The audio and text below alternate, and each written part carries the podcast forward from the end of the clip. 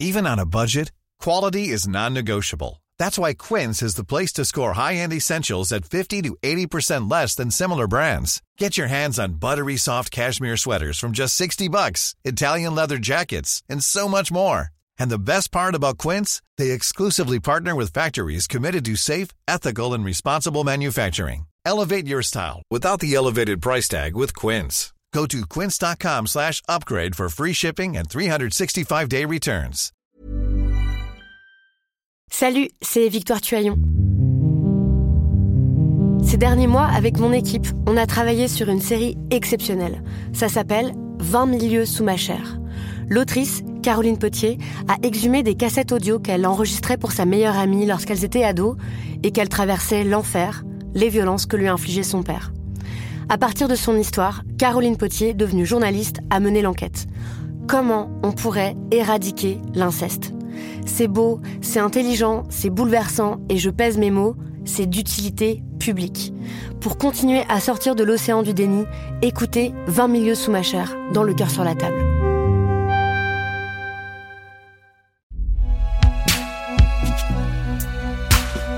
Binge Audio présente Dans la vie des avocats, il y a des affaires qui vous mettent sur la carte, comme on dit, qui par votre simple présence à l'audience, aux côtés d'un des protagonistes, en défense, en partie civile, en simple soutien, peut vous faire remarquer. Ces affaires-là, elles sont rares. Et celle par laquelle commence notre troisième épisode l'est encore plus. Elle est unique et elle démarre dans la presse.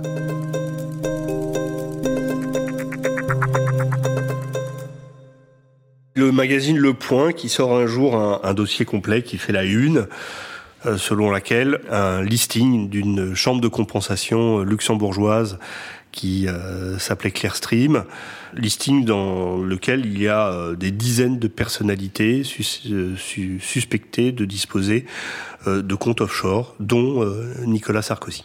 Il s'avéra que ces listings étaient faux, avaient été fabriqués pour X raisons euh, qui sont aujourd'hui euh, historiques et, qu'on trouvera très largement détaillées euh, sur les, fiches Wikipédia dédiées au procès.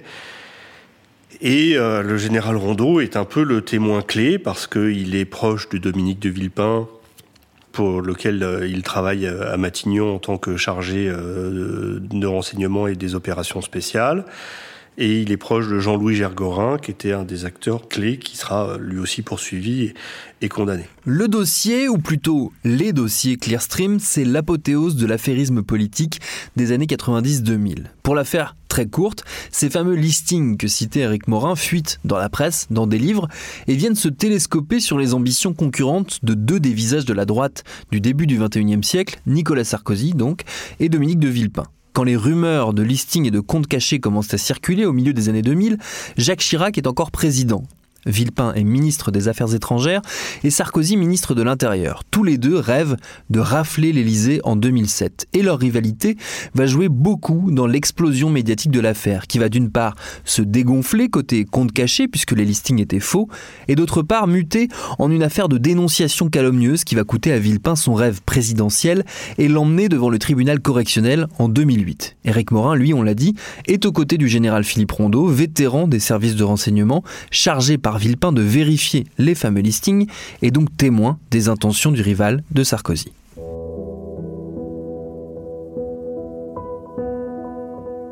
J'ai connu deux moments de bascule dans mon exercice professionnel. Évidemment, le, moment où j'ai été euh, secrétaire de la conférence et puis ce, ce procès. Enfin, cette procédure. Je ne dirais pas comment le général Rondeau m'a choisi, mais il se trouve qu'il me choisit comme avocat. Après avoir euh, fait faire une, il me l'a avoué quelques temps plus tard, une petite enquête quand même par les services pour savoir si, si j'étais digne de pouvoir le défendre. En tout cas, si j'avais pas de casserole derrière moi. C'était, c'était un, chaos ce, ce début du dossier parce que je le rencontre, il est traqué par tous les journalistes. Personne n'a de photo de lui à part une vieille photo dans les années 60 quand il enseignait ou 70 quand il enseignait. Il est traqué, euh, enfin, euh, lui l'homme de l'ombre. Euh, je le rencontre un, un 1er mai, je me souviens. Il n'est pas de ma génération. Il avait un choix considérable d'avocats bien plus prestigieux que moi. Et quand même, ce, vieux, général, euh, qui me pardonne du haut du ciel de, dire ça, bah, me, désigne, me choisit. Et je me souviens d'un peu d'un vertige le soir où je l'apprends. J'étais dans cette rue Bayard et je me surprends à parler à Jean-Marc Varou qui était décédé. Et je lui dis, il va falloir m'aider là pour le coup parce que vous allez sacrément, déjà que vous me manquez beaucoup. Mais alors là, qu'est-ce que j'aurais aimé que vous soyez là parce que je, vous aurais beaucoup demandé conseil.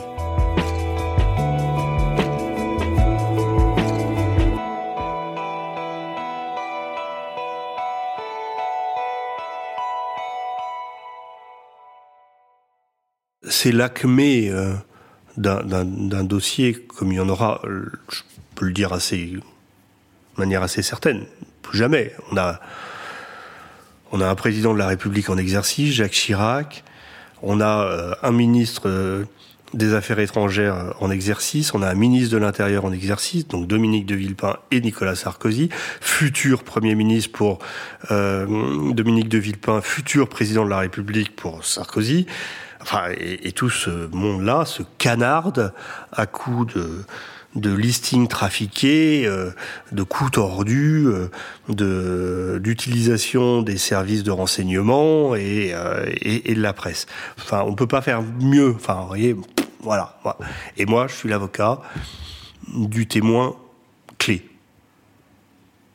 Et moi, j'avais une seule mission, c'était de faire en sorte que mon témoin reste sous le statut de témoin et ne soit jamais euh, mis en examen et a fortiori euh, poursuivi, jugé, jugé et condamné. C'était euh, pas la promesse que j'avais fait au général Rondeau, parce qu'en matière de justice, il faut jamais faire de promesses, mais en tout cas, c'était la mission. Hein, et, et quand un militaire vous donne une mission, ça a un vrai sens.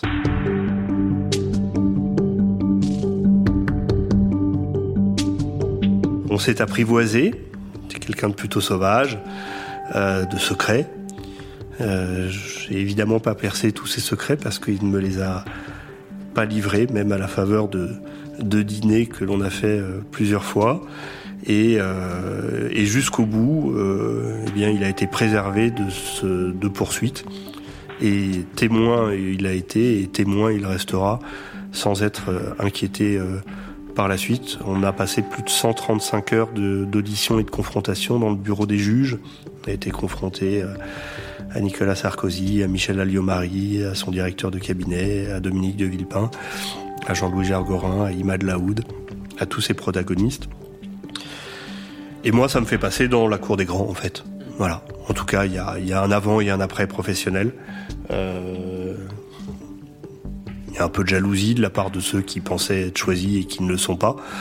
Au final, dans ce procès, il y avait à peu près tout ce que comptait le de, prestigieux du barreau pénal, hein, parce que entre les personnalités publiques qui avaient été citées comme étant éventuellement, euh, enfin, comme figurant sur ces listings qui s'étaient constitués partie civile, plus les avocats euh, des personnes euh, renvoyées à travers Henri Leclerc, Olivier Metzner ou d'autres.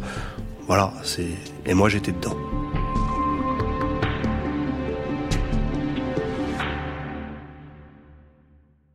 L'instruction a été longue. Euh, les procès-verbaux sortaient dans le monde euh, alors qu'à peine l'encre était sèche euh, du côté du greffe. Messieurs Davet et, et, à l'époque, dans le monde, sortaient des papiers tous les, tous les deux jours. sans compter le canard enchaîné, Mediapart n'existait pas. Donc c'était une sorte de tourbillon.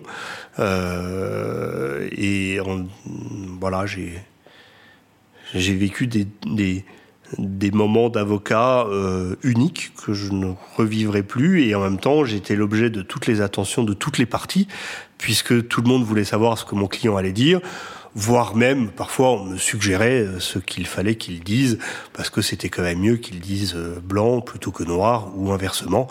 Euh, voilà, on a subi beaucoup de, de pression de tous bords, euh, mais c'était un chouette, chouette, chouette moment.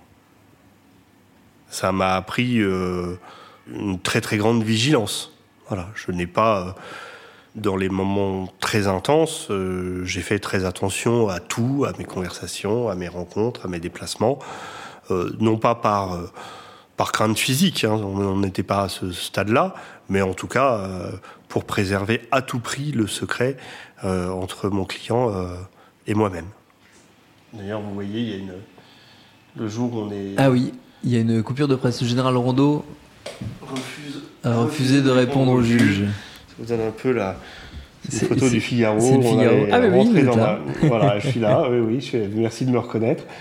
Et, et euh, pas changé. Voilà, c'était une espèce de cohue. Euh, on avait 30, 30, 30 motos cyclistes qui nous ont suivis jusqu'au cabinet euh, pour se réfugier ici. Enfin, c'était assez, assez dingue. Le procès le plus attendu de l'année, la démarche assurée, Dominique de Villepin s'avance. Derrière lui, sa femme et ses enfants. Rien n'est improvisé et la déclaration est sans détour. Je suis ici par la volonté d'un homme. Je suis ici par l'acharnement d'un homme, Nicolas Sarkozy, qui est aussi président de la République française. J'en sortirai libre et blanchi.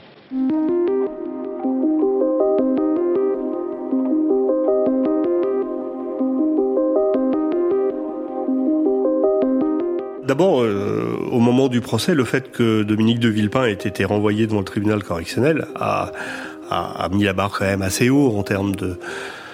Euh, voilà, et puis sa déclaration liminaire juste avant de rentrer, euh, très très combatif. On parlait de crotte boucher hein, à l'époque, n'oublions pas. Euh, mon client, il venait bah, seul à la barre, il était cité comme témoin. Je pouvais pas, j'étais dans la salle, mais je pouvais pas être à ses côtés, je pouvais pas l'aider. Il y a une sorte d'impuissance de l'avocat dans ces cas-là. Il a été excellent. Il a rembarré Olivier Metzner en lui disant arrêtez de tourner autour de moi comme un serpent à sonnette. Enfin, il y avait, euh, euh, il aimait bien utiliser euh, parfois des mots un peu désuets. Il y avait ces fameux carnets où il notait tout et où il a dit mes carnets ne sont pas des palimpsestes. Alors il y avait tous les journalistes qui cherchaient ce que voulait dire exactement palimpseste pour pas dire de bêtises. Euh, il avait un, humour absolument, euh, absolument incroyable. Je rappelle que c'est lui qui avait procédé à l'arrestation de, Carlos, le terroriste. Euh, en allant le chercher en, Amérique du Sud et, en- le ramenant dans des, conditions assez rocambolesques en France pour y être jugé. Donc, moi, le procès, je l'ai pas vécu comme une violence, je l'ai vécu comme un spectacle. Après, pour ceux qui étaient directement concernés et impactés par la décision judiciaire, c'était effectivement extrêmement violent.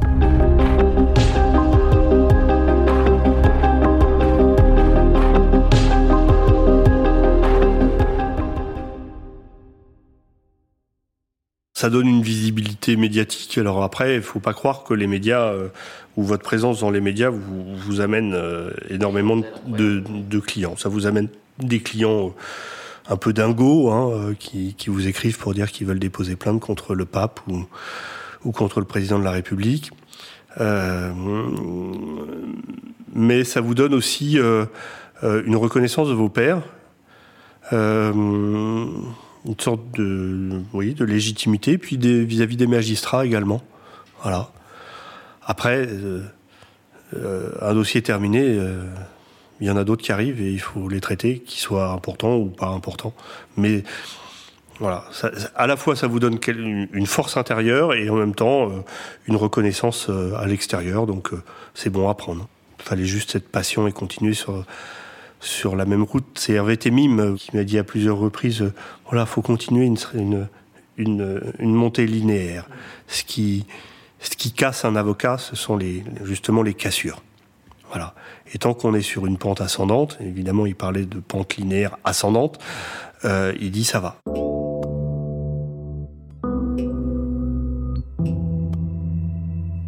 Le jour de notre rencontre, Éric Morin venait de plaider dans un dossier là encore peu commun, celui de l'attentat de Nice en juillet 2016. Il y représentait la FENVAC, un acronyme qui cache la Fédération nationale des victimes d'attentats et d'accidents collectifs, une organisation créée dans les années 90 dans la foulée de plusieurs drames, dont l'effondrement de la tribune de Furiani en 1992. Ça fait des années qu'Éric Morin les accompagne et qu'il voit se multiplier, hélas, les dossiers qui nécessitent l'intervention de la fédération. Ce sont des dossiers euh, totalement pro bono, hein, qui donne accès à des dossiers euh, d'ampleur.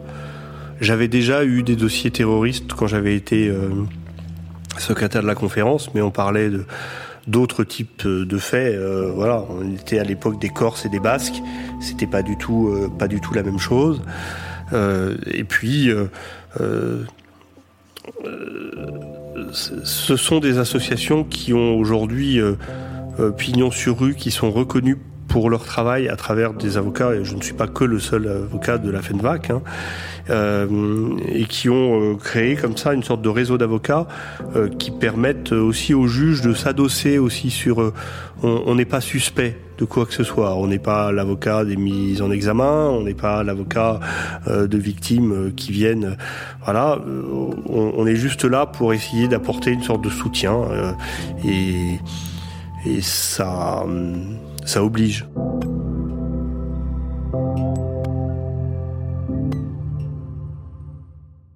Quand vous êtes avocat de victimes de, terrorisme, euh, ce qui m'est déjà arrivé, de victimes de personnes physiques, vous êtes un petit peu contraint par cette douleur, qui est une douleur euh, inextinguible. Euh, quand vous êtes avocat d'une association comme celle-ci, vous n'avez pas cette contrainte-là. Vous pouvez prendre un tout petit peu de hauteur. Vous n'êtes pas, voilà, parce que la, douleur, les pleurs, ça, nous ramène. Euh, c'est pas que ça nous tire vers le bas, c'est que, voilà, ça nous, oui, c'est ça, ça nous contraint en fait. Voilà, euh, ça nous empêche un peu et, on, est peut-être un petit peu moins libre. Voilà, j'ai trouvé une certaine liberté à être l'avocat de la FENVAC euh, dans ces procès-là, et notamment euh, alors évidemment, ces, ces, dernières semaines dans le procès de l'attentat de Nice, euh, mais encore en 2022 euh, dans le procès euh, de l'assassinat du père Hamel à Saint-Étienne-du-Rouvray. Qu'est-ce qu'on plaide dans ces moments-là? Qu'est-ce qu'on on plaide court d'abord parce que ce sont des longs procès et il faut aussi penser aux magistrats et puis il faut aussi, même si je suis immensément attaché à la plaidoirie et, et il faut pas qu'elle disparaisse, il faut aussi savoir que la capacité d'écoute il y a des confrères qui continuent à plaider longuement. Je ne comprends pas parce que s'ils parlaient avec des magistrats, les magistrats leur diraient qu'on ne peut pas les écouter. Une seule fois, peut-être deux fois dans mon exercice professionnel, j'ai plaidé une heure et demie. Euh, ou deux heures, peut-être une fois maximum. Euh, je pense qu'au-delà de 40-45 minutes, on, on, est moins écouté, on est moins efficient, on est moins efficace. Voilà. Et je dis ça en ayant été formé par celui qui a plaidé trois jours devant une cour d'assises. C'est tout le paradoxe, mais j'ai pas le dixième de son talent.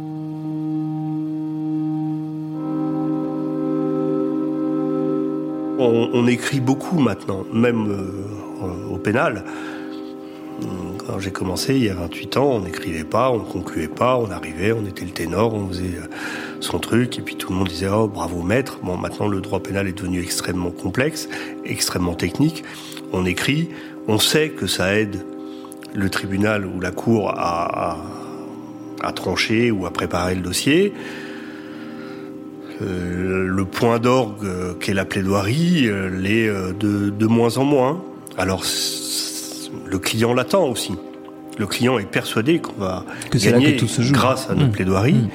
Euh, ça peut être le cas. Je dis pas qu'il y a des moments de bascule où effectivement on gagne, mais euh, je crois qu'on gagne surtout à être, à être synthétique et aller au cœur des choses. Euh, on est là pour faire des zooms, pour prendre une, une comparaison photographique, et faire un zoom, c'est pas vous raconter en panoramique les choses.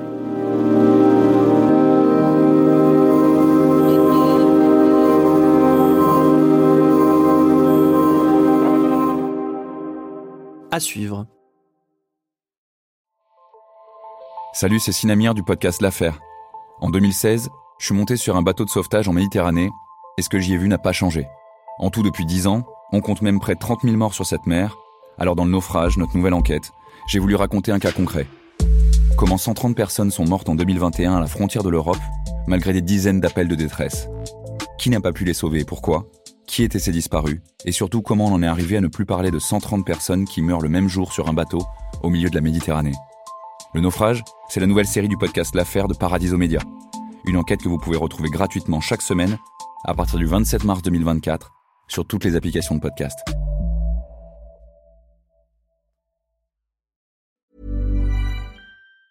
Even on a budget, quality is non-negotiable. That's why Quince is the place to score high-end essentials at 50 to 80% less than similar brands. Get your hands on buttery soft cashmere sweaters from just 60 bucks, Italian leather jackets, and so much more. And the best part about Quince, they exclusively partner with factories committed to safe, ethical, and responsible manufacturing. Elevate your style without the elevated price tag with Quince. Go to quince.com slash upgrade for free shipping and 365-day returns.